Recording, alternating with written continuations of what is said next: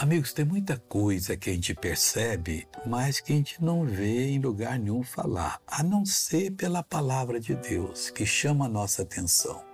Isso é muito importante.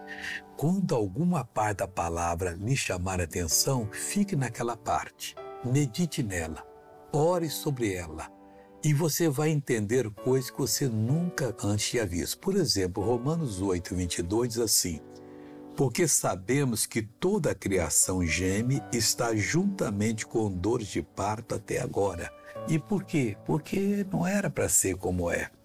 Mas Adão cometeu um deslize que atrapalhou tudo. Ele trouxe o diabo para o nosso mundo. Isso fez com que o Filho de Deus deixasse a sua glória e se tornasse um homem como nós para morrer em nosso lugar, para nos libertar da força do mal. E ele fez isso, morreu, nos libertou. Agora nós somos de Deus. E a criação está gemendo para que nós apareçamos para dar um jeito nessa coisa aí. E Deus sabe de tudo, eu não sei mais do que isso. Agora eu quero orar com você. Pai, eu não entendo muitas coisas. Não posso dissertar sobre aquilo que o Senhor não me revelou. Mas eu quero dissertar agora, mais do que isso, eu quero ordenar que o mal que está na vida dessa pessoa saia.